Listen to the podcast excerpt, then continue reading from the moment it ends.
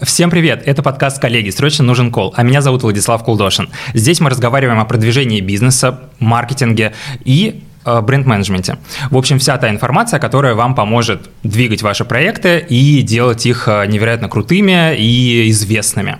Сегодня будем обсуждать супер полезную тему, которая волнует абсолютно всех людей, которые имеют свои бизнесы. Как сделать продукт, настроить рекламу, чтобы все само собой продавалось. А, в общем, диджитал-маркетинг на бананах с руководителем онлайн-маркетинга 12 STOREEZ. Маргарита Антипова. Рита, привет! Привет! Сделали вид, что мы не виделись до этого. Так. Рит, ну, знаешь, как говорила моя преподавательница по химии в университете, когда она Плохое видела, что... начало для меня. Да, когда она видела, что мы нифига не понимаем, идет э, седьмой час химии, а мы нифига не понимаем, и она говорит, э, так, окей, э, все забываем, теперь начинается химия для домохозяек на банках с вишнями. Мне кажется, вот этот подход будет самый, самый понятный и крутой в нашем сегодняшнем выпуске. Давай начнем с самой э, такой необходимой темы. Зайдем как бы с базовых основ. Что такое перформанс вообще? Что такое перформанс э, базово, как он работает? Э, расскажи нам. Отличный вопрос сразу. Хорошая заходная. У меня, начну со смешной шутки, у меня реально был была клиентка э, давно еще, когда я работала в агентстве, которая думала, что перформанс э, – это то, что Андрей Бартенев делает. Ну, я думаю, что все э, помнят. Но ну, если агентство, то это модельное агентство или агентство недвижимости, собственно. Агентство поминальных услуг, да, тоже. Вообще перформанс – это действие в переводе с английского, поэтому, по сути дела, если вот объяснять на бананах, то это любая реклама, которая приводит тебя к какому-то действию. Действие внутри онлайн-маркетинга может быть любым. Как правило, это де- э, действие делится на два типа. Есть микроконверсии и есть макроконверсии. Микроконверсии это, например, когда тебе поставили лайк или твой товар в онлайн-магазине, не знаю, поставили на него сердечко и занесли в виш-лист. Да, это что-то маленькое, что не принесло тебе денег. А макроконверсия – это продажи, лиды, не знаю, там, заявка на покупку автомобиля, на кредит, whatever, да, то есть это что-то большое. Поэтому, если объяснять коротко, то это любая реклама, которая с точки зрения закупки направлена на результат. Именно поэтому всем кажется, что это вот э, серебряная пуля, которая решит все проблемы бизнеса, что ты вот кран какой-то включил, и у тебя, значит, продажи полились рекой. Вот поэтому перформанс-маркетинг, коротко, это про это. И, э, ну, собственно, поэтому я и хотел с тобой поговорить про все эти моменты, потому что вот особенно к нам, когда клиенты приходят, особенно если они э, из каких-то других сфер и ниш, например, они продают кирпичи, и они сразу такие, так, блин, а почему мы не можем перформансом, а, digital рекламой продвигать э, одежду? Вот давай обсудим этот э, животрепещущий вопрос. Отличается ли продажа кирпичей от э, продажи одежды в онлайне? Ну, как ты думаешь? Я думаю, как бы и да, и нет. Почему нет? Потому что, в принципе, набор инструментов, он одинаковый для всех. Да, вот у тебя, не знаю, есть одежда на полке в магазине, да, которая продается. Э, она одинаковая для всех. Это джинсы, футболки, какие-то рубашки и так далее. Но то, что ты на себя наденешь, да, это твой собственный стилек. И ты выглядишь, э, как ты выглядишь, да, потому что у тебя есть свое понимание, что тебе подходит. Вот как бы с точки зрения интернет-маркетинга то же самое. У нас инструменты у всех э, одинаковые. Нет такого, что для вот fashion а есть одни инструменты, ну, да, а понятно. для не знаю, там, кирпичей, есть другие инструменты. Просто у этих э, направлений разный сплит, разный набор тех инструментов, которые для них эффективны. Вот, поэтому, наверное, здесь можно ответить и да, и нет. Вот просто, наверное, fashion, он э, более чувствителен к визуалу, во-первых, и во-вторых, э, в фэшне важно еще влюбить в бренд. Я просто подумала, как можно влюбить в бренд кирпичей, интересно.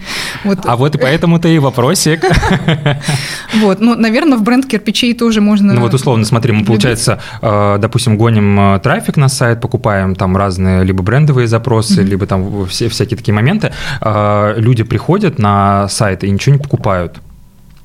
Вот ну, мне кажется, вот в этом как раз-таки вопрос, что типа, ну, вот какие-то такие моменты, допустим, там, а, а, там машины, кирпичи, ну, там, я не знаю, что, квартиры, может быть, да, это более такой понятный продукт, а fashion, он а, тем и сложен в рекламе, в диджитальной особенно, потому что там очень много таких а, моментов, которые человека могут отвратить от покупки, ну, то есть он а, фактически и перформанс не выполнит свою э, поставленную задачу, задачу да. совершить какое-то действие, типа, потому что человеку может не понравиться, я не знаю, цвет, не, может не понравиться цена, может там user experience на сайте не понравится вообще в целом, или что-то такое, он уйдет. Э, давай обсудим какие-то моменты, э, которые э, нужно учесть для того, чтобы вот финальная покупка совершилась, ангелочки запели и денежка упала в кошелечек? Ну, на самом деле, это такой э, большой процесс, у которого, на самом деле, мне кажется, самое важное – это тот э, бэкстейдж, который mm-hmm. делает бренд для того, чтобы это эффективно работало. То есть э, для начала, чтобы ангелочки запели в конце, да. э, нужно, чтобы у тебя была возможность проанализировать все то, что ты делаешь. Поэтому вот все бренды, которые приходят там, ко мне на консультации или вот во всех брендах, mm-hmm. где я до этого работала, э, самое главное всегда было настроить э, сквозную аналитику, чтобы ты видел вот от момента показа рекламы до того момента, как у тебя случился финальный чекаут, ты видел весь путь пользователя. Потому что если ты этот путь пользователя не видишь, то ты просто вот так вот сливаешь деньги mm-hmm. на ветер, ты не понимаешь, как э, работает каждая твоя вложенная копейка. А именно в этом суть перформанс-маркетинга. Ну, то есть, что, э, говоря русским языком, получается, что когда мы только заходим, подключаем этот канал, ну, в целом начинаем им пользоваться в маркетинге, да, да, то первое время мы будем э, оцифровывать вот эту точку А, где мы находимся вообще, то есть э, для того, чтобы дальше анализировать было что. Ну да наверное, стоит это тоже на бананах объяснить. Вот да. Как бы из пункта А в пункт Б, что надо сделать. Первое, э, тут, наверное, любой маркетолог меня поддержит, потому что перформанс-маркетинг – это все-таки маркетинг. Угу. Точно так же важно знать свою целевую аудиторию, с кем ты коммуницируешь, какие у них инсайты, к чему они привыкли. Э, тут ты сможешь правильно использовать эти знания в настройках своих рекламных кампаний. После того, как ты сделал research, проанализируй себя – да, нужно очень четко понимать, что ты будешь рекламировать, кому ты будешь рекламировать, какие у тебя есть э, продукты, на которые ты будешь привлекать целевую аудиторию, какие продукты, на которые ты будешь возвращать целевую аудиторию, или офферы какие-то продумать. То есть это такая большая подготовительная работа с точки зрения маркетинга. Дальше есть техническая часть. Техническая часть. Важно сделать правильный сайт, потому что вот я кучу лекций слышала э, и кучу кейсов тоже видела, где из-за неправильно раскрашенной кнопки э, не совершаются конверсии. То есть, не знаю, у тебя бежевый сайт, там на бежевом фоне бежевая кнопка, э, пользователю кажется, что кнопка неактивна, все, конверсия не совершается. То есть, по сути дела, тебе важно сделать очень понятный, э, интуитивно понятный твоей целевой аудитории сайт – сайт или приложение. И тут и важный момент нужно соблюсти, что э, мы живем в мире диджитальном уже давно, и у любой целевой аудитории, у бабушек, дедушек, предпринимателей или молодежи есть свои выработанные паттерны поведения. Поэтому, возвращаясь к пункту первому, проанализируй свою целевую аудиторию, э, пойми, в каком как бы окружении твоя целевая аудитория живет, какими сервисами она привыкла пользоваться. Поэтому, если твоя целевая аудитория привыкла покупать на Wildberries, а там, э, не знаю, э, личный кабинет справа, uh-huh. не знаю, сердечко избранного слева, если они привыкли, не знаю, там, ходить в какой-то определенный магазин или пользоваться, не знаю, там, они ходят в вкусвилл и смотрят на это приложение каждый день, ну, как бы не ломай голову пользователю, сделай так, чтобы они приходили так, такие, господи, сразу как все удобно. понятно. Да, как удобно. Ну, то есть вот я все время привожу в пример э, несколько сервисов, которыми я пользуюсь, вот, не знаю, там, «Золотое яблоко», например. Э, там очень понятные э, паттерны внутри приложения, они настолько удобные, настолько привычные, что там шопинг превращается в вот супер удовольствие, и там все быстро. Поэтому второй совет – это сделайте удобно не себе, да, сделайте удобно вашему пользователю. Третий момент – сквозная аналитика, да, чтобы вы понимали, откуда пользователь пришел, что он поделал на сайте и как бы почему он купил или не купил. Потому что когда вы будете видеть э, вот эту последовательность действий вашего пользователя, вы поймете, что вот тут вот как бы какой-то плохой показатель, да, что он, например, отваливается на этапе, вот в кар- карточку посмотрел товара, в корзиночку ее положил, а из корзиночки почему-то денежку не оплатил. Угу. Значит, вот что-то на этом пути ломается. Залезаешь, смотришь, что. Поэтому аналитика, на самом деле, решает вот 90% всех проблем эффективности. Вот поэтому подготовительная работа, она, наверное, состоит из этого изучить целевую аудиторию, изучить себя, сделать технически понятный с точки зрения паттернов потребления сайт. И третье, э, поставить нормальную аналитику. Вот, в принципе, все это дает тебе возможность э, запускать э, онлайн-рекламу и смотреть за ее эффективностью, а дальше там это тестирование. Слушай, ну вот для людей, которые сейчас нас слушают и думают, господи, эти люди с какими-то вот такими вот головами, много так всего знают и так далее, а, вот ты говоришь, а, аналитика целевой аудитории, но это условно должно быть э, в формате там у меня аудитория девушек с 25 до 55, все такое, они живут в разных городах в России. Или это должно быть какой-то, ну, более такая глубокая аналитика вот именно для рекламы перед тем, как ее запускать? Как бы то, что ты проговорил сейчас, обязательно должно быть. Но важно к этому присоединять еще какие-то привычки и паттерны поведения, потому что нужно понимать, что как на этапе покупки кирпичей, э, так угу. и на этапе покупки там, любых э, фэшн-изделий э, есть процесс принятия решения о покупке. Да, это то, э, где человек привык искать информацию, то, где он привык читать отзывы, э, то, где он привык смотреть картинки. Вот. И пока ты все вот про эту свою целевую аудиторию не продумаешь, у тебя правильный путь не получится, mm-hmm. потому что ты можешь себе представлять, что э, твоя девушка, не знаю, там сидит э, в Инстаграме или на Пинтересте, mm-hmm. а на самом деле, не знаю, у нее любимое сообщество в Одноклассниках, и ты будешь убиваться, делать э, себе визуал классный на Пинтересте и пытаться как-то продвигать эту платформу или, не знаю, там запрещенную социальную сеть да. с картинками, а они там в Одноклассниках давно тусуются, а ты дальше не смо- даже не смотришь в эту сторону, поэтому наверное, важно не столько возраст и паттерны поведения, э, нежели вот э, процесс принятия решения о покупке. Как это изучить? Каздевы, то есть это когда ты зовешь своих собственных пользователей, ты понимаешь, кто твоя целевая аудитория, сажаешь их за стол или обзваниваешь, там есть разные уровни и разная глубина исследований, но словами через рот так. ты спрашиваешь людей, что им важно и нужно. Вот. Вообще для меня огромный источник э, знаний всегда это целевая аудитория. Я очень часто хожу э, работать в розницу, вот, э, потому что когда в офлайн магазин. В офлайн магазин.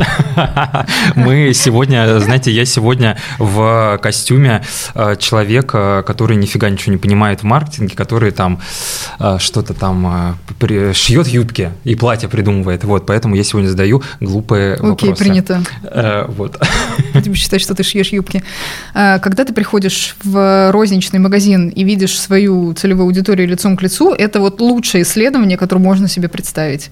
Вот вот, потому что то, что интернет-маркетолог видит себе из офиса, сидя перед компьютером, это чаще всего какая-то искаженная информация или выбранная только им вот как бы кусочек знаний. Угу. Вот проще общаться с целевой аудиторией напрямую, спрашивать у них и делать так, как удобно им. Слушай, а вот, допустим, нужно ли, есть ли вообще какой-то подготовительный этап для того, чтобы подступиться к этому сложному каналу, как digital реклама вот в fashion е? Как бы ты ответил? Ну, то есть, условно, если вот, например, мы только запускаем бренд, и сделали, допустим, продукт, сделали сайт, э, можем ли мы сразу э, запустить онлайн-рекламу, чтобы все сразу как-то начало работать, продаваться и, и все такое? А, можем. Дальше это просто будет развиваться с учетом роста объемов спроса. Да? В любом случае есть какой-то гигиенический минимум, который можно рекомендовать э, каждому бренду при запуске. Э, ну, как бы я техническую составляющую подготовки уже озвучила, да, мы ее да. не отметаем. Но вот когда вы прошли все эти этапы, э, о чем нужно задуматься? Первое, нужно сразу задумываться про CRM-маркетинг, то есть про то, где мы будем хранить и как мы будем использовать информацию про наших пользователей. Я всем всегда говорю и высылаю в чек-листах, что это вот та гигиена, которую нужно сделать на входе, потому что если вы будете это делать посередине, это будет такая боль. Вот. Или вы спустя там, несколько лет поймете, что у вас уже накопилось какое-то количество клиентов, а вы про них ничего не знаете, вы про них нигде ничего не записывали. И как бы эти знания мы спускаем в трубу. Вот. А это на самом деле супер ценно, поэтому в первую очередь задуматься про CRM, Хранение данных у нас сейчас очень сильно регламентируется, поэтому есть э, специально изданные федеральные законы про то, как управляется хранение данных. И про это тоже, кстати, важно почитать в самом начале. Я обычно, когда читаю курс, все время даю ссылку на эти законы, потому что ну, еще пару лет назад к этому относились попустительски, а сейчас, ну, я думаю, ты сам слышал сто пятьсот раз про утечку данных. Угу. Вот за это большие штрафы, это огромные репутационные риски. Вот поэтому про то, как ты будешь э, хранить и где ты будешь хранить, и как эти данные будут защищаться, нужно подумать с самого начала. Ну, и то есть, ну, это должна быть какая-то... CRM-система. CRM-система, какие они есть? Э, есть самые популярные, мне кажется, это Bittrex, угу. на котором вот много живут. Я не хочу там всех остальных рекламировать, угу. но если загуглить топ-10 CRM-систем вот российских, то это угу. они. Они есть платные, есть бесплатные, есть с расширенным функционалом, с каким-то суперпростым, но там понятный интуитивно любому человеку интерфейс, ты заходишь как бы и спокойно там начинаешь работать. Вот, короче, первое – это про хранение данных. Второе, э, сразу нужно думать про то, эм, как у тебя будет устроен сайт, ну, не только с точки зрения удобства, а с точки зрения дальнейшего продвижения. Есть, например, такой инструмент в онлайн-маркетинге, как SEO в SEO, в, я сейчас объясню, что это, в SEO в стандартном таком вот бенчмарке должен занимать примерно 30% всего трафика на сайте. Что такое SEO? Эм, например, у вас есть сайт с шубами, и есть поисковик, э, где люди ищут информацию. Да? Поисковик, например, на букву Я. Угу. Вот, э, или на букву Г. Или на букву Г. Твоя задача сделать как, чтобы когда женщина хочет купить себе шубу, и она в поисковике на букву «Я» купить шубу забивает, чтобы поисковик на букву «Я» говорил, ну вот же, вот, Вот смотри, Марина, у Марины шубы. У Марины классные шубы, да. Вот наша задача сделать сайт таким образом, чтобы поисковик понимал, что мы релевантный сайт. Поэтому сайт должен быть сделан определенным образом, э, с технической точки зрения, и на нем должен быть контент, да, который будет правильно перевариваться поисковиком, и он э, занесет тебя в свою картотеку. Поисковик же не такой, что ты завел туда какой-то поиск, он такой, ха, вот тебе 100-500 да. вариантов. Нет, на самом деле он заранее к этому готовится, это называется индексация, да, то есть он твой сайт должен проиндексировать и положить себе в кармашек, чтобы угу. когда ты запросил у него шубу, он такой, ха, у меня есть ответ на этот вопрос. Вот, поэтому э, там должен быть правильный технический сетап, и правильный контент. Это все делает специально обученный человек, SEOшник, поэтому угу. привлечь э, SEO-специалиста на этапе создания сайта тоже гигиенический минимум, чтобы потом не перелопачивать свой несчастный сайт где-нибудь посередине, когда ваш самолет уже летит, угу. и вы как бы пытаетесь пересобрать что-то на лету. Вот, и третье, я думаю, что это запуск э, каких-то самых простых э, инструментов, э, типа бренд-поиска. Бренд-поиск – это когда у тебя есть шубы Марина, вот, и словосочетание шубы Марина нужно вот выкупать на 100%, чтобы когда ты занимаешься большим маркетингом, строишь знания про свой бренд, и вот э, женщина уже подогрета к тому, чтобы купить шубу Марина, она садится дома перед компьютер, открывает поисковик на букву Я и такая «шубы Марина». Да. Вот, чтобы у нее это было сразу э, на подкорке, она могла вас найти. Сделайте пользователю удобно. Слушай, ну вот э, с другими гостями в 16 выпусках до этого мы общались про э, разные имиджевые активации. И, собственно, понятно, поскольку это были в основном пиар-специалисты, там, бренд-менеджеры и так далее, а все говорили, конечно, нужен, а, нужен а, такой бренд-маркетинг, mm. нужны бренд-активации, потому что как же, это же имидж, это же шубы Марина, они же люксовые, там, это же надо все рассказывать, показывать, чтобы у людей в итоге ассоциация с люксовыми шубами возникала при слове Марина. Mm-hmm. Вот. И тут у нас в студии человек, который непосредственно отвечает за все эти циферки и за такую рекламку более, эм, более такую прямую. А, и как бы ты ответила, нужны бренд-активации бренду все-таки или нет? Спасибо за вопрос. Можно матом ругаться, да? Да, можно. Вообще меня очень бомбит на эту тему, на самом деле, в последнее время. И э, пока меня бомбило, значит, я э, готовила там одну лекцию, э, которую читала недавно, и я готовила готовый большой тренд-вотчинг, угу. Большой отчет по трендам. Да, я вот сейчас хотел сказать. Которые были в 22-23 году и ждут нас в 24-25. Это тренды, которые мы наблюдаем в онлайн-маркетинге, в онлайн-продажах в целом по рынку России. И я там вычитала интересную вещь, э, увидела очень важную цифру, такая, господи, наконец-то. В общем, там про что? Э, в силу того, что очень многие бренды ушли, э, у нас, как бы, а потребитель-то остался, угу. консюмеру хочется видеть большие бренды на рынке ему хочется доверять, да, то есть есть в исследованиях такой индекс доверия, вот, и индекс готовности пробовать новое. Вот сейчас индекс готовности пробовать новое очень высокий, потому что понимают, что бренды ушли, да, и нужно искать для себя что-то новое. А среди этого нового сейчас великое множество новых брендов, любому потребителю хочется быстро и просто. А чтобы было быстро и просто, тебе хочется, чтобы был какой-то вот большой бренд, которому ты доверяешь. Mm-hmm. Поэтому 82% потребителей ответили на вопрос, что они хотят появления новых и больших брендов на рынке. Меня эта цифра, если честно, поразила. И в этот же уикенд я была в э, торговом центре, по-моему, в авиапарке. И я попробовала посмотреть вообще на авиапарк изнутри с точки зрения угу. покупателя да, вот обычного, который не знает, да. у которого нулевая насмотренность, который не знает, что это за новые бренды. Раньше как было? Ты приходишь в торговый центр, тут Nike, тут Adidas, э, тут еще что-нибудь. Да, да, да. Э, и ты понимаешь, да, что если нужны кроссовки, идешь вот э, сюда. А сейчас ты идешь, и у тебя ряды, ряды, ряды каких-то незнакомых брендов. Ты думаешь, господи, что это? И тебе, во-первых, нужно обойти это все, понять, что это за бренды внутри, сколько, какая там стоимость, какое там качество. Это же огромный как бы research не на один день, если мы говорим про Авиапарк. Да, поэтому если ты строишь сильный бренд, то ты облегчаешь своему потребителю жизнь, потому что он приходит в Авиапарк такой, о, мне сюда, вот, и поэтому здесь э, бренд-коммуникация и построение бренда супер важны, потому что в первую очередь ты э, облегчаешь жизнь пользователю, и он к этому готов, да, пользователи этого ждут. Э, это первая мысль. Вторая мысль, что сейчас, в принципе, многие бренды, которые появляются на рынок, на рынке, они делают фокус на перформансе. То есть почему? Да, вот мы с этого начали, потому что перформанс-маркетинг...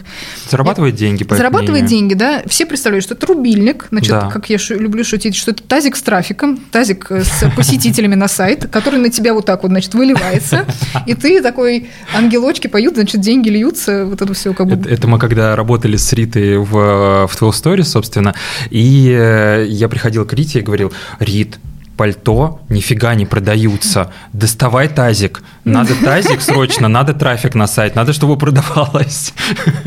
И Рита доставала такая и... Э, как говорил руководитель э, перформанс-маркетинга в одном из агентств, где э, я работала, деньги крутятся, лавеха мутится. Ну вот это как бы не совсем так на самом деле. Так. Вот. И вторая мысль, да, что сейчас многие бренды, зная, что есть инструмент перформанс-маркетинга, приходят за быстрыми результатами. Да, они приходят, настраивают рекламу у себя на сайте, и действительно какое-то время продажи идут, ну, потому что перформанс – это инструмент с возможностью отслеживать эффективность, и они какое-то время действительно э, могут ехать на том, что правильно настроили компании, и какой-то там трафик к ним поехал. Но э, если у тебя вот как бы классическая маркетинг-воронка, если у тебя не работает вверх, да, если у тебя нет отстроенного бренда, правильный бренд коммуникации, понятный бренд платформы, там, отстроенного УТП. Да, если потребитель не понимает, почему он должен к тебе прийти, если у тебя наверху воронки не растет, то у тебя и внизу не будет расти. Ну, то есть, если технически говорить, то получается вот тоже, про что мы говорили э, чуть до этого, про то, что условно, когда ты настраиваешь, допустим, рекламу, контекст, да, э, допустим, брендовые запросы выкупать, вот как раз-таки, чтобы, э, давай объясним, что, что это вот как раз-таки, если забиваются шубы Марина, чтобы сразу э, ваш сайт выпадал. Но для того, чтобы человек забил шубу Марина, он должен, как бы, у него Узнать, должно родиться желание, да, в целом. Вот именно поэтому сначала перед, как бы, настройкой перформанса и digital рекламы, нужно сформировать вот это желание и организовать знания у человека, чтобы он как бы знал про шубу Марина и пошел дальше в поисковик на букву Я уже искать. А там мы его начнем дальше греть. Ну, да. ну то есть, если технически объяснять, это вот как-то так э, происходит. И получается, что вот особенно люди, которые приходят сейчас, например, открывают свои бренды, fashion, э, приходят к нам и говорят, типа,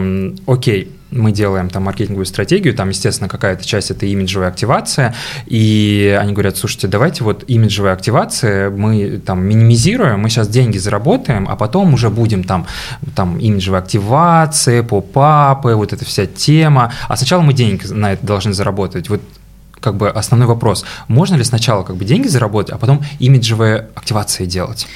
Ну, мне кажется, что это все должно идти в параллели. Э, рубрика «Digital маркетинг на бананах». Я очень люблю переводить всех, например, офлайна, потому что вообще розница и офлайн продажи почему-то всем понятнее, чем да, онлайн. Ну, конечно. Ну окей, как бы вот у вас есть торговый центр.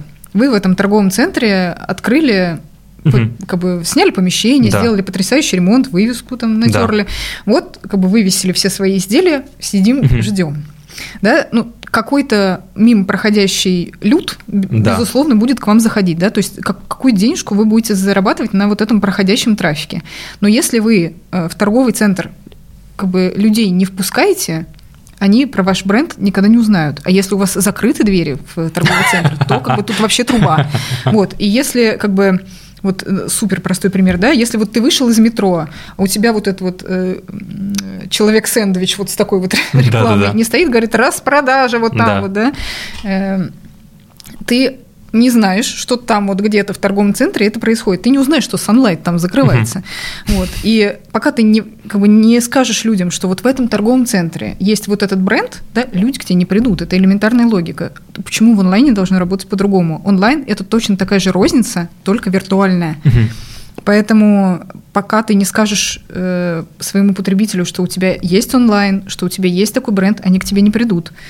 Вот, поэтому важно параллелить эти процессы, да, ты должен заниматься и построением бренда, и запуском э, онлайн-рекламы. Просто у тебя на первом этапе онлайн-реклама будет составлять небольшую долю дохода, потому что у тебя объем той аудитории, которая будет к тебе приходить, будет небольшая. С наращиванием этой целевой аудитории у тебя будет э, расти и доход, ну, как бы, и аудитория, которая у тебя есть. Ну и по факту, если у тебя, например, есть э, бюджет, допустим, 500 тысяч рублей на онлайн-рекламу, и ты условно говоришь, все, я сейчас э, кладу эти деньги на онлайн, то ты их э, тупо как бы открутить не сможешь, ты их не сможешь потратить, если у тебя знание о бренде э, как бы нулевое. Нет, ну, Верно? открутить ты сможешь, потому что в, внутри перформанс-маркетинга и внутри там платной угу. онлайн-рекламы есть несколько типов инструментов. Да? Есть инструменты, которые работают на теплой аудитории, угу. то есть про аудиторию, которая тебя уже знает, на которую готова вбить да, да, шубу да. Мария и прийти к тебе на сайт.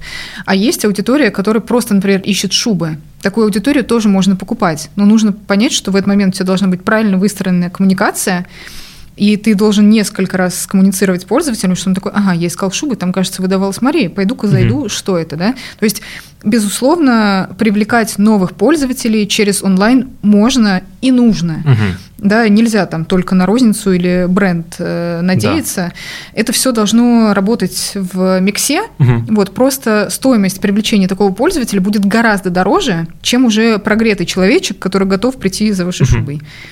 Вот, поэтому так. Ну и получается, сделать э, имиджевые такие брендовые активации, это по факту получать э, более дешевых пользователей, чем, э, чем привлекать их через онлайн. Правильно? Да, только не в моменте. Вот это очень mm-hmm. частая э, штука, с которой я тоже сталкиваюсь, что все бизнесы, когда там запускаются особенно с нуля, да, когда нету какого-то накопленного опыта и бюджета, э, хотят результатов здесь сейчас. И они пытаются любые бренд-активации притянуть э, к деньгам. Да. Это правильно с точки зрения бизнес-оценки, абсолютно, да, то есть там сколько нам это приносит э, денег, тоже важно задумываться. Угу. Но ждать э, от условного какого-то, не знаю, ивента или какой-то любой бренд активации продаж здесь сейчас не нужно. Нужно понять, что это просто вот очередная точка взаимодействия с э, клиентом, что это этап построения любви к вашему бренду, и что эти люди придут к вам просто не сразу.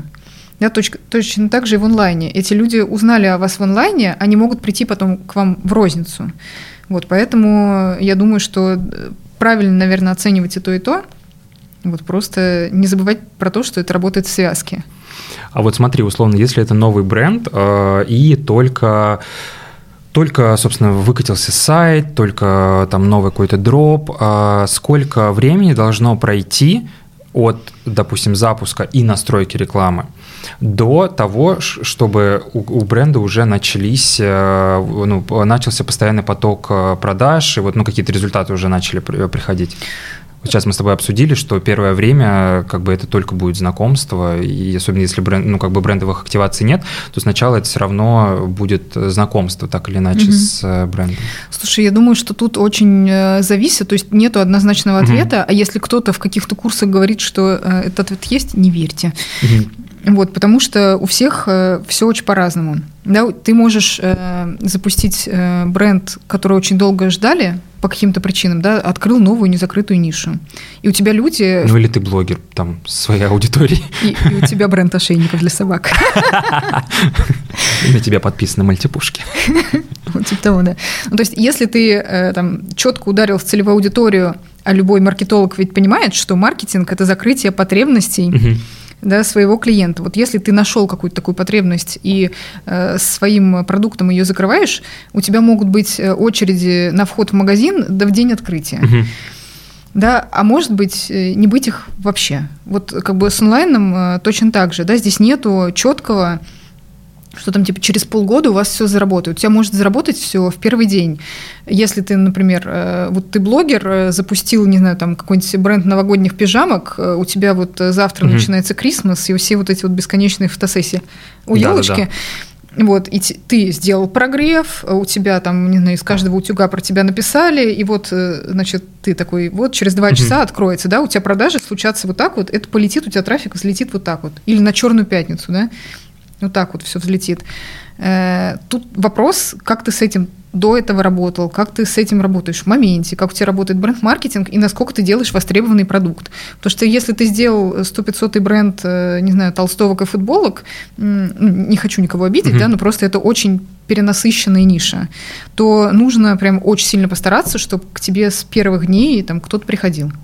Ну, то есть, если суммируя, получается, что даже если, допустим, вы приходите в fashion, вы хотите там самореализовываться, вы хотите там с детства, все девушки мечтали стать дизайнерами и э, иметь свой бренд, в любом случае нужно подходить э, с умной точкой зрения, то есть э, к этому решению открывать свой бренд. То есть, изначально мы все равно исследуем целевую аудиторию, мы все равно смотрим, для кого мы будем это делать, э, этот продукт в целом, потому что если мы, э, допустим, идем от обратного, когда мы э, запускаем какой-то продукт, как нам кажется, он пойдет, вот я там ношу рубашки, вот он там кому-то... Ну, то есть и такой, такой, э, в таком случае придется долго раскачивать этот бренд. Угу. Вот. Но если мы идем от обратного, изучаем целевую аудиторию и уже предлагаем им продукт, то это гораздо угу. проще э, и легче путь к продажам.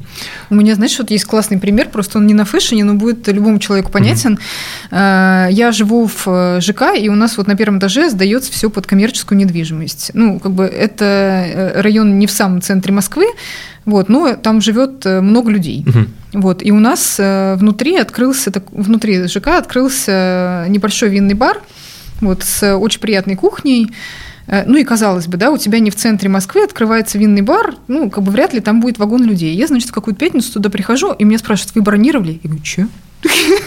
Ну, как бы люди правильно выбрали место, правильно выбрали целевую аудиторию и в нужном месте открыли заведение. У них уже вот так вот, да, они ничего не делали для продвижения, они правильно ударили в потребность.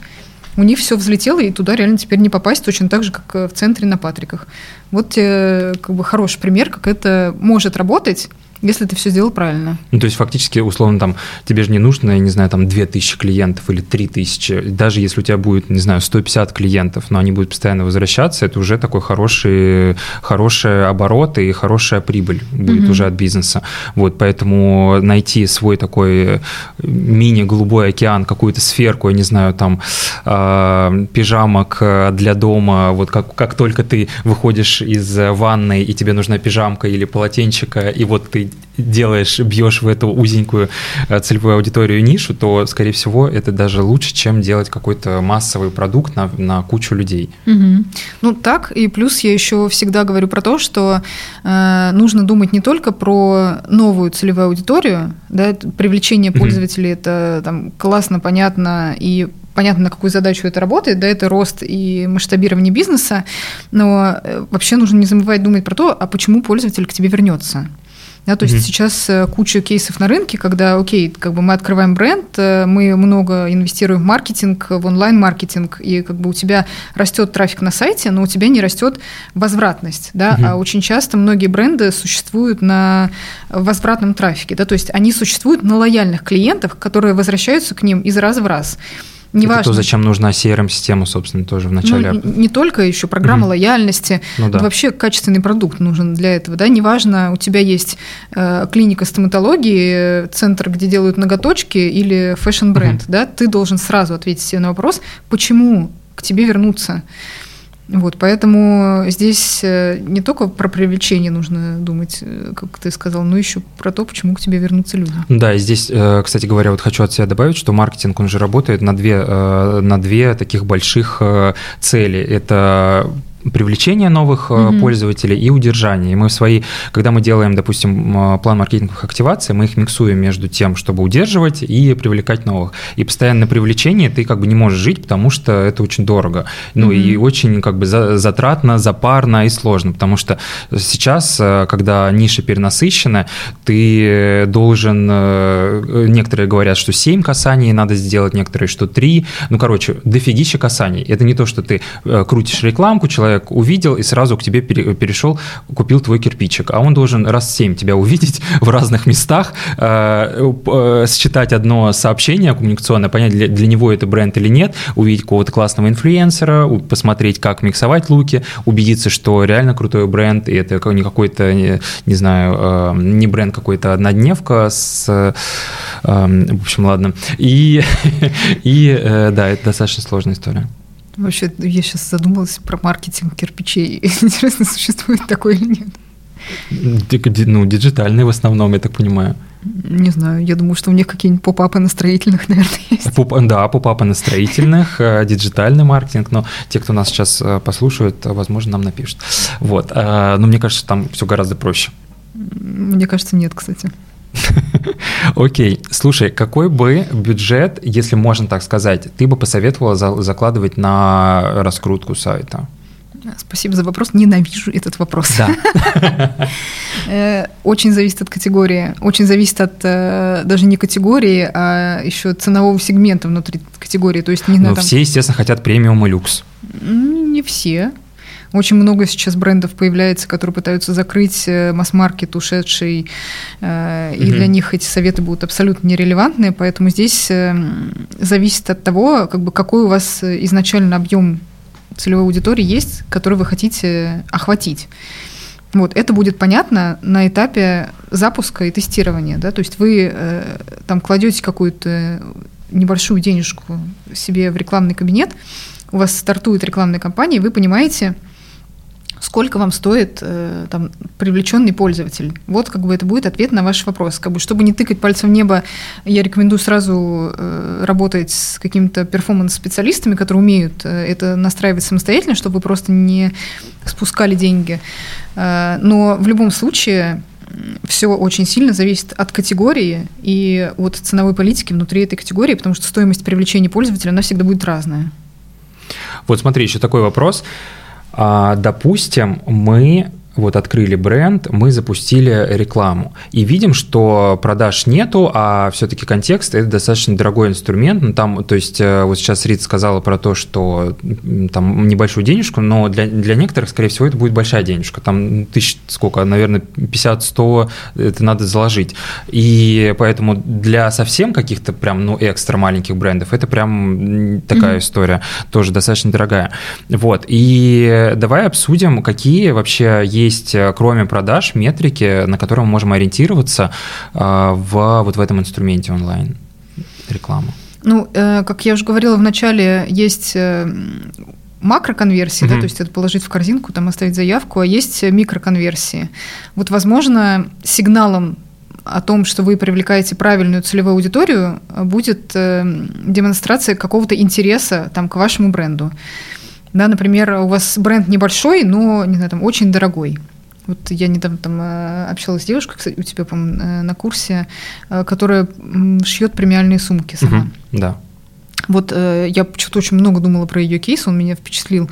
Э, вот в ее случае, например, э, из-за того, что стоимость высокая, важно, например, для нее будет важным действие, положил виш-лист, угу. да, или там подписался на CRM-рассылку. Да. Это значит, что пользователь проявил внимание к бренду.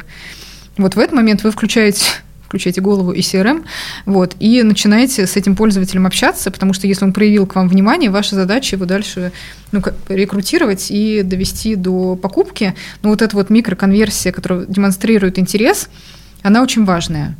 Если говорить там про какое-нибудь э, онлайн-видео, да, то здесь вот у тебя есть 100% видео, важно, чтобы люди досматривали, потому что досмотр – это что? Это показатель того, что к твоему бренду есть интерес, да, или там, к твоему контенту есть интерес.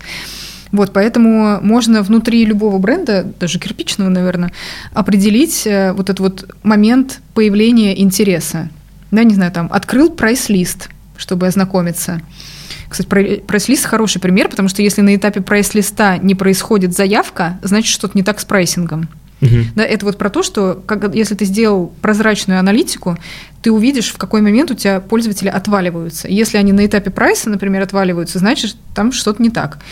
Вот, поэтому вот важно продумать для своего бренда не только вот эту макроконверсию. Я хочу, чтобы у меня там люди клали в корзину или оставляли заявку. Важно продумать вот эти вот микродействия, прометить их на сайте, и в этот момент вы поймете, что как бы вы все делаете правильно или неправильно.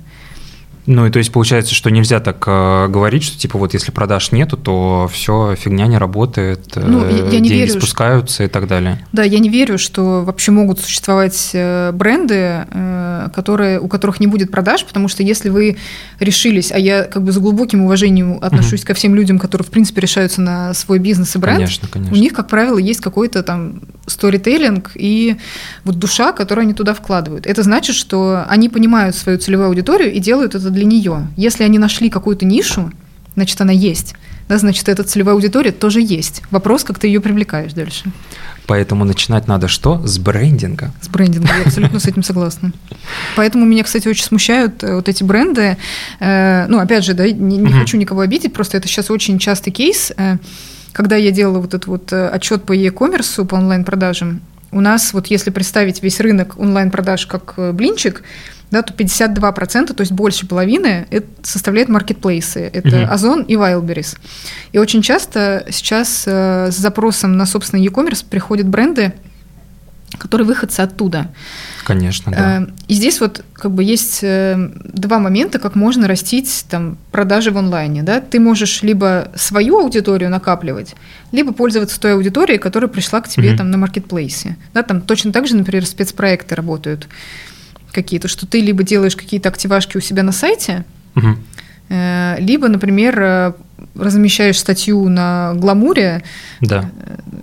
Вот, и там рассказываешь, да, почему твои шубы самые шелковистые шубы в мире. Ну, то есть ты пользуешься уже накопленной аудиторией, а не гонишь к себе на сайт.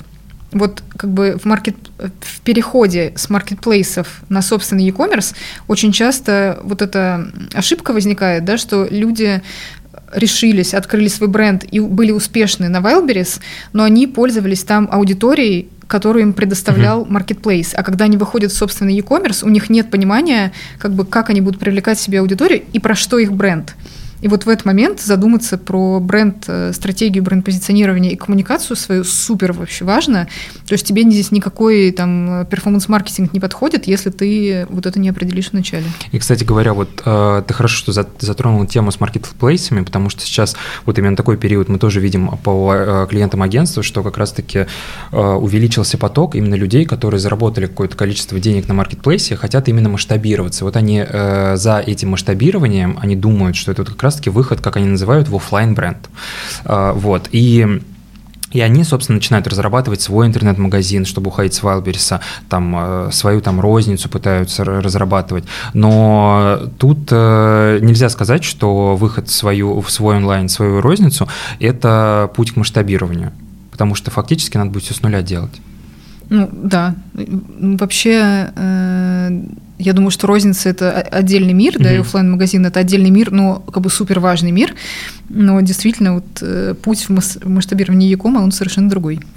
Если, допустим, мы представим э, ситуацию, у меня есть 10 миллионов я сделал там первый дроп, и дальше у меня есть э, выбор. А, делать сайт, вкладывать в раскрутку сайта и быть э, таким онлайн mm-hmm. брендом, либо идти в офлайн и делать свой магазин, делать там красивый ремонт, вот это вот все. Как бы ты ответила, что легче я понимаю, что это тупой вопрос, но мы не можем его э, пройти мимо. Что легче э, поспособствует э, именно раскрутке бренда? А, Онлайн или офлайн? Э, знаешь, я иногда вот э, пытаюсь послушать себя со стороны и думаю, вот я иногда говорю как инфо-цыган, но зависит от бренда.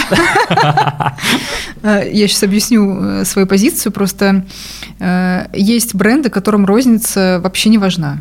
Ну, то есть, например, э, если мы будем говорить про что-то, что ты можешь купить не глядя, не знаю, там, переноска для кошки. Не хочу обесценивать да. никакие переноски для кошки, но э, как бы это довольно утилитарное изделие, угу. которое ты будешь использовать там один-два раза в год, э, и выбор у тебя в основном по параметрам сантиметры, да. да, это можно легко сделать в офлайн. Если ты делаешь какой-то бренд, где важно потрогать, пощупать, особенно если бренд с высокой стоимостью, да, и тебе нужно Костюмы показать качество, угу. или там есть какой-то там элемент тейлоринга, да, то важно показывать людям это в, в офлайне. Поэтому здесь ты смотришь, опять же, на паттерны поведения целевой аудитории, как они принимают решение о покупке. Если ты понимаешь, что у тебя целевая аудитория, окей, э, это молодежь, которая, скорее всего, придет в первую очередь в офлайн, и это будет первая точка касания, э, то у тебя либо должен быть организован сервис внутри онлайна, который будет сделает им супер удобный доставку, примерку и супер легкий возврат, да, чтобы угу. они могли на себя это примерить, пощупать, да. и если не понравится, вернуть. Вот. Либо сделать розницу, где они смогут продолжить свой онлайн-пользовательский путь в розничном магазине. Вот поэтому здесь все зависит от сложности изделия и от э, его стоимости. Ну, кстати говоря, бывает такое, что, например, человек знакомится с брендом в офлайне, приходит в магазин, но в офлайне он не покупает. Он типа придет быстро, там что-то померит, я не знаю, там потрогает и совершает финальную покупку в онлайне. Или, например, наоборот, люди mm-hmm. узнают из онлайна и э, идут в офлайн покупать, э, совершать покупку там. Ну да, вообще омниканальность это сейчас э, такой тоже тренд, да, тренд это не то, что вот у тебя э, бомбит и супер взрыв, да. вот типа супер новое, да, тренд это длиннонаправленное движение, вот, и вот этот вот тренд э, умниканальности, он уже давно, и вообще сейчас основное требование пользователя к э, любым брендам – это бесшовная омниканальность. Бесшовная омниканальность – это когда у тебя опыт из офлайна продляется на онлайн и обратно. Угу. То есть, например, ты можешь спокойно, э, не знаю, там супер простой пример, да, когда ты увидел что-то в онлайне, тебе понравилось изделие, ты, например, э, на сайте или в приложении поставил сердечко, добавил виш-лист, или просто, не знаю, там запомнил, запомнил угу. артикул. Дальше на сайте, например, спокойно нашел э, гео, где находится магазин. Угу. Да, он находится там где-то не супер далеко. То есть нужно понимать еще, где твоя целевая живет. Доехал до этого магазина, показал тот же самый артикул. Артикул совпал с тем, что есть в онлайне. А так, кстати, бывает не у всех магазинов, что самое удивительное. Вот, и тебе быстро его нашли. Прибавляется к этому опыту. Ты, например, заранее, если розничных магазинов несколько, можешь посмотреть наличие в магазинах, а не так, чтобы ты съездил в Бутово, э, в шоурум, а там нет, нет, нету шубы Мария, вот, и ты проездил полдня просто так. Вот, поэтому увидел, посмотрел артикул, посмотрел, где есть магазины, посмотрел в наличие, доехал, тот же самый артикул показал, примерил uh-huh. и купил, вот это и есть бесшовный пользовательский опыт. Uh-huh. Вот поэтому и в обратную сторону тоже работает. А вот смотри, если мы, например, открываем офлайн магазин и, ну, как бы Понятно, что даже, кстати говоря, вот э, если мы уже начали про авиапарк говорить, там прям видно, что некоторые магазины, там прям много людей, э, что-то копошатся, там выбирают, все такое, а некоторые магазины стоят абсолютно пустыми. Угу. Вот, и как раз-таки вот э, условно вот эта история, когда ты открываешь даже в департамент, ну, там не департамент история, а в торговом центре магазин, это не значит, что у тебя там будут большой поток клиентов сразу, и даже если это будет какой-нибудь, не знаю, воскресенье, суббота, выходной день, и там будет дофига в целом в торговом центре людей, а, это не значит, что они все к тебе пойдут. Вот, и поэтому как бы ты ответила на вопрос, а, как а, можно ли вообще в целом из онлайн-рекламы вести трафик в, в розницу? Э, как это все организовать? Конечно, можно. Угу. Ну, потому что у тебя как бы как э, существует там РОП-эффект, это Research Online, Purchase Offline. Угу. Вот это определенная модель, по которой тоже там mm-hmm. можно работать. Существует там куча инструментов, которые на это направлены и которые дают это измерять да, в конечном итоге. То есть, что пользователь увидел рекламу и потом дошел до твоего магазина. Но, по сути дела, если ты, например, э, правильно нашел свою целевую аудиторию, показал им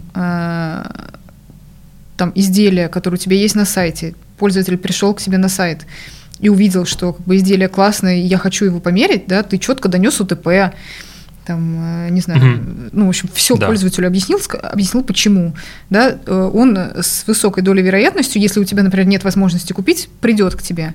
Ты построил знания о бренде в онлайне, он придет к тебе, он у инфлюенсера увидел, да, он придет к тебе. То есть ты, например, можешь пользуясь, пользуясь только онлайн-инструментами, не только performance-маркетинга, а digital-маркетинга в целом, да, куда входят еще там э, и медийка, угу. медийная реклама, баннерная реклама, спецпроекты, пиар, блогеры, телеграммы там, и так далее. Да. Ты можешь с помощью этих инструментов строить охват в онлайне, чтобы они приходили к тебе в офлайн.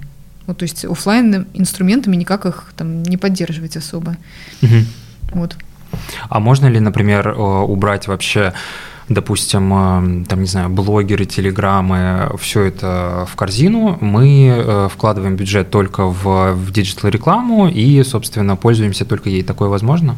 Ну, мне кажется, что это утопия, наверное, внутри фэшена. Угу. Вот, опять, все остальное зависит от категории, но вот внутри beauty и фэшна это не работает, потому mm-hmm. что если у тебя нет сильного отстроенного бренда, если ты не объясняешь свои УТП, э, то на, там на одном только перформансе ты далеко не уедешь. Кстати, про офлайн еще хочу добавить, что э, как э, про это очень часто забывают все бренды, когда выходят, как драйвить себе еще в офлайн трафик. Угу. Есть же очень большой инструмент геосервисы. Да, то есть это карты, на которых правильно указана точка, угу. правильно и красиво оформлена точка. Там есть карточки товара, там есть фотографии магазина, указаны бизнес-часы работы, телефон, WhatsApp, в общем, как э, все можно связаться ты можешь проложить туда маршрут и туда дойти. Вот я очень часто сталкиваюсь с тем, что многие бренды, например, куда-то, ну, либо как-то криво оформили, либо, не знаю, переехали, а старую точку не перенесли, и ты приходишь, как бы, и целуешь дверь. Угу. Вот, поэтому даже вот такие какие-то супербазовые вещи все равно драйвят тебе э, трафик в твой офлайн магазин А вот э, если говорить про тренды, да, ты затронула бесшовную омниканальность, что бы еще ты выделила как тренд э, вот в целом во всей этой нашей истории? В онлайн-маркетинге? Угу. Ну, у нас вообще сильно все изменилось за последние два года по понятным причинам. Угу. И на самом деле э, не все пока, мне кажется, до этого дошли, но э, у нас сильно изменился подход к маркетингу, он должен сильно измениться, потому что у нас стала совершенно другая конкуренция за внимание. Ну, вот я рассказывала, например, о торговый центр, mm что ты приходишь, ну, да. как бы у тебя, у тебя все новое вокруг. Поэтому, во-первых, э, изменение подхода. Давай э, с точки зрения сначала бренда расскажу, а потом с точки зрения пользователя. Угу. С точки зрения бренда изменился подход к маркетингу. Тебе нужно пересматривать то, как ты раньше коммуницировал с своими потребителями. Ушли многие платформы, через которые мы раньше работали ты не можешь строить правильный охват, да, то есть э, э, ушли инструменты, которые давали тебе возможность коммуницировать сразу с большим потоком пользователей с помощью картинок и платной рекламы. Mm-hmm. Вот теперь э, эти инструменты ушли, нужно искать им замену. Изменилась экономика внимания. Это значит, что у тебя стоимость привлечения одного пользователя очень выросла. Плюс нужно понимать, что у нас есть поисковик на букву Я, mm-hmm. а поисковик на букву Г теперь как бы отвалился с точки зрения платной рекламы, mm-hmm. и ты платную рекламу может покупать только в поисковике на букву Я. Mm-hmm. А это значит, что те бренды, которые были раньше разложены на две корзиночки, да. теперь положились в одну. А это значит, что они с друг другом конкурируют. А, кто, а как только у тебя в контексте кто-то начинает конкурировать, это что? Рост ставки. То есть это то, сколько ты платишь за привлеченного пользователя. Потому что там раньше было 50% брендов, а теперь все.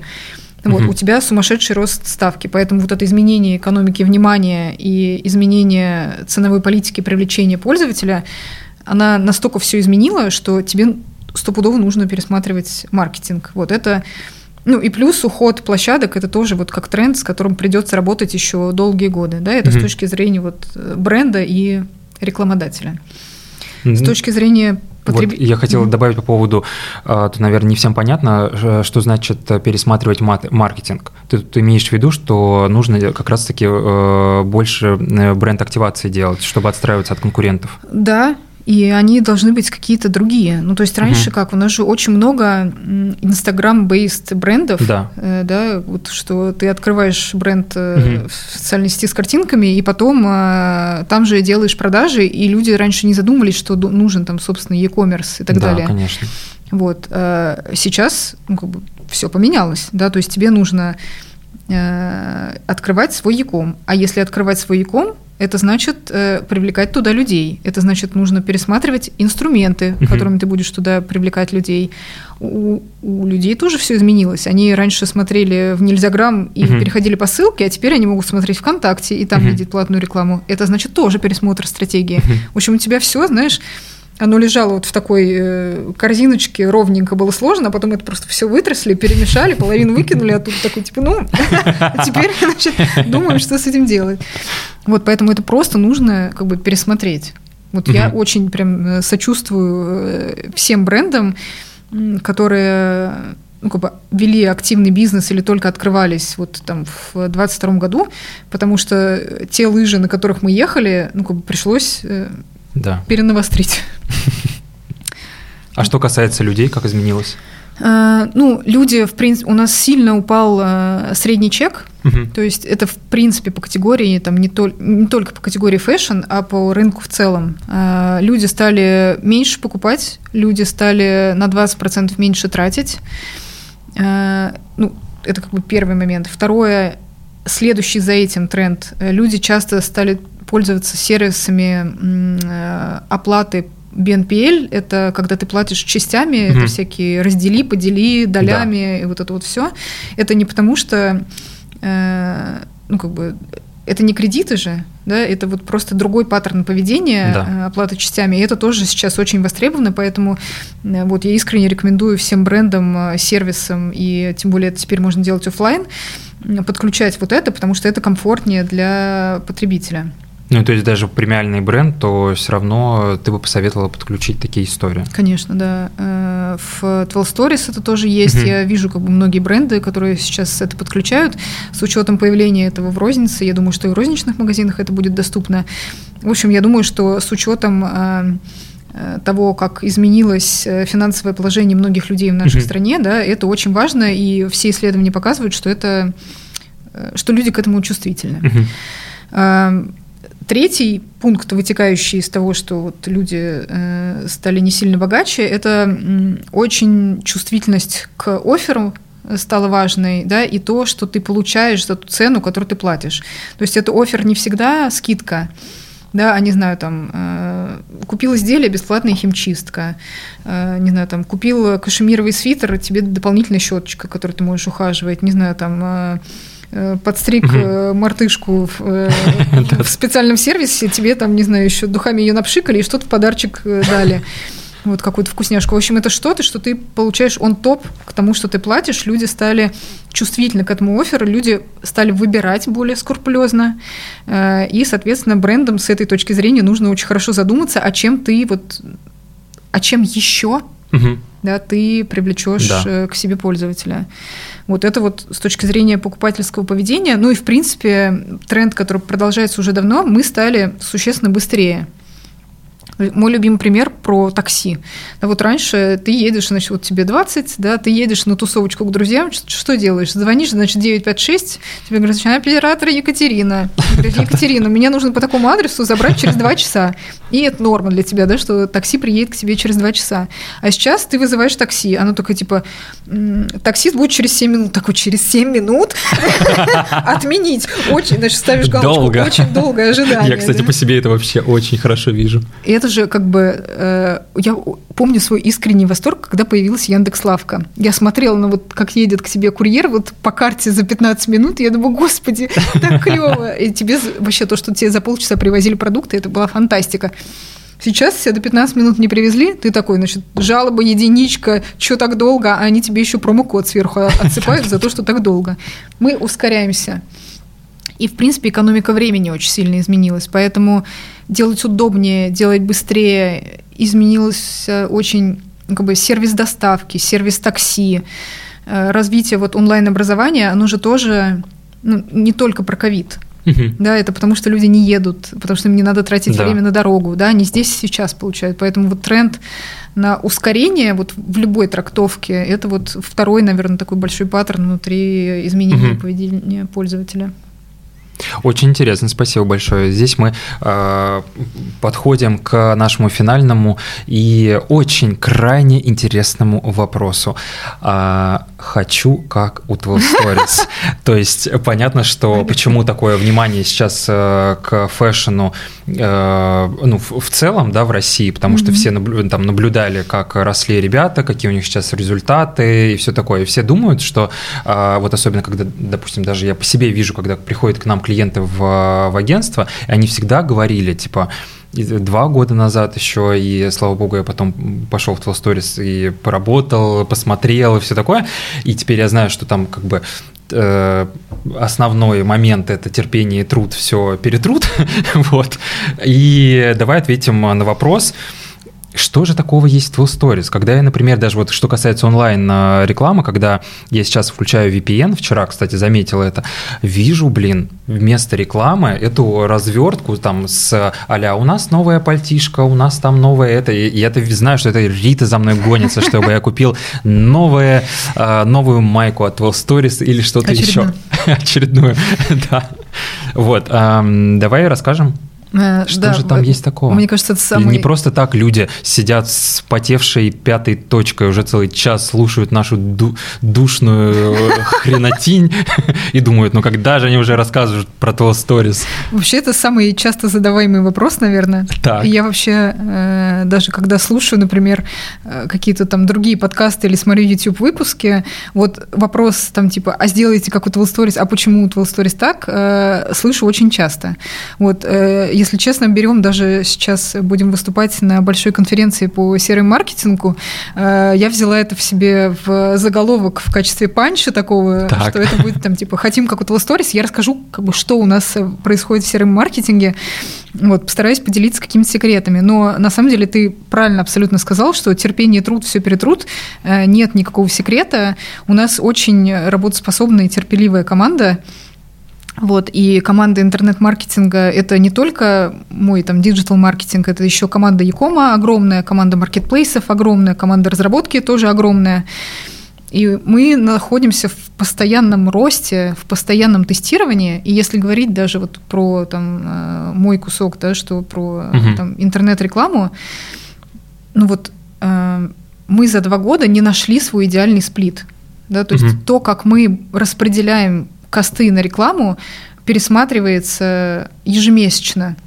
И это не потому, что мы не можем найти свой баланс, а потому что постоянно появляется что-нибудь новенькое, меняется категория, меняется сезон, меняется потребитель, все постоянно меняется. Да? Возвращаясь к вопросу да. про тренды, мы очень быстро движемся вперед. И если ты не будешь также двигаться вперед и постоянно не будешь готов переобуваться в воздухе. Я очень люблю выражение, э, которое у нас было еще в Вестилаудер, что мы строим самолет, на котором летим. Вот это очень похоже угу. на то, что происходит у нас в 12 Stories, да, мы находимся в постоянном тестировании и пересмотре инструментов, поэтому мой главный, наверное, совет – это тестировать, не бояться закостенеть, э, вот, и не бояться пробовать новое, потому что у каждого свой путь, вот у каждого свой, не знаю, там, сплит инструментов эффективно работающих. Это зависит как раз-таки от целевой аудитории, от сегмента, Абсолютно. и тут нету одинакового какого-то, не знаю, одной таблетки, которая сработает у всех, поэтому здесь на твой Stories смотреть, вот тоже э, там думать, что ты можешь скопировать э, какие-то инструменты или ты там узнаешь, я не знаю, где, на каких там фабриках отшивается, какой сплит между онлайном и офлайном, скорее всего, тебе эта информация никак, ничего не даст, угу. потому что надо искать свой путь. Ну, она тебе даст, наверное, это сформированная насмотренность будет. Ну, насмотр, да, насмотренность в плане не то, что ты можешь пойти по ровно такому же пути. Да, потому что вот так вот, типа, дел, делай вот так, вот этого чек-листа успешного э, fashion-digital менеджера тебе, к сожалению, никто не даст. Если кто-то даст, ну, у меня будет вопрос к этому чек-листу. Ну, и здесь я бы, наверное, добавил про то, что у каждого специалиста, который работает в команде, должен быть свой узкий э, сегмент ответственности, в котором он работает. Ты сейчас сказал, что огромная команда везде. Вот давай, допустим, затронем онлайн-маркетинг. Какая команда должна быть, чтобы просто люди, у людей сформировалось э, понимание, что э, онлайн-маркетинг – это не один человек, который настраивает рекламу. Там их а, много. Блин, это очень крутой вопрос. Э, я очень надеюсь, что вообще угу. все, все бренды, которые послушают, про это задумываются. У тебя есть в любой сфере, наверное, узконаправленные специалисты.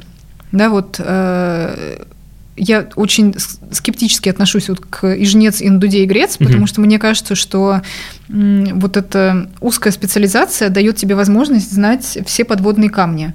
А подводные камни это что? Это цена ошибки. mm Ты можешь быть маркетологом и перформанс-менеджером, и CRM-менеджером, и еще SEOшником, и SEO в одном. Вот, но вопрос, сколько раз ты будешь ошибаться и какая цена будет у этой ошибки. Вот, поэтому мне кажется, что здесь сейчас э, рынок устроен максимально широко, да, ты можешь себе привлечь специалистов in-house, можешь привлечь себе специалистов на проект, э, можешь, не знаю, там, пойти в агентство за какими-то определенными услугами, но мой совет – обращаться к специалисту. Отвечая на вопрос, там, какие люди есть у меня конкретно mm-hmm. в команде, э, у меня есть э, перформанс-менеджер, у меня есть э, человек, который отвечает отдельно за приложение, потому что приложения отличаются от сайта, это вообще другой мир mm-hmm. с точки зрения продвижения. Э, есть большая CRM-команда, потому что здесь тоже куча нюансов, контента и вот этого всего. И есть большая команда аналитиков, потому что ну, потому что. Ну, потому что без аналитики все это строится, все гипотезы да. на аналитике. Да, совершенно верно. Вот, поэтому это все узконаправленные специалисты. И у меня вот совет э, ко всем э, бизнес-оунерам, наверное, да, не пытайтесь э, понять это самим. Мне вот правда, я сегодня писала в запрещенной сети с картинками про это, что мне безумно жалко вот этих вот бизнесменов, которые сидят на лекции по перформансу и пытаются понять вот этот KPI, оптимизации, сплит бюджета. Это вот реально ты приходишь на птичий птичьем языке им там что-то объясняешь, и я понимаю, что они с этой лекции там ничего не донесут до бизнеса, потому что это ну, не их работа. Да, ты же когда строишь дом, ты не пытаешься печку, не пытаешься печку сам сложить из да, купленных заранее кирпичей. Да, да, да. Вот ты привлекаешь специалиста, ну это то же самое. Возьми консультацию, возьми человека на проект, и у тебя сразу будет хорошо, потому что у человека есть насмотренность. Угу. Вот, поэтому моя рекомендация не пытаться делать самим, а звать сразу человека, профессионала, который поможет вам сразу делать хорошо. Рит, спасибо тебе большое за такую интересную беседу. Мне кажется, мы охватили самые такие основные темы. Я думаю, что нашим слушателям, зрителям э, было очень интересно это послушать. Да, немножко у вас пригорело и вспотело в разных местах, но уж извините, это перформанс, и это вообще-то сложный штучки. Вот. А с вами был э, маркетинг на бананах. Э, смотрите, ставьте лайки, пишите комментарии, смотрите э, выпуск по ссылке в шапке профиля. Если у вас остались какие-то вопросы, обязательно пишите в соцсеть с картинками, Рите в директ, мне в директ. Мы с вами всегда на связи. Всем пока-пока. Пока. -пока. пока.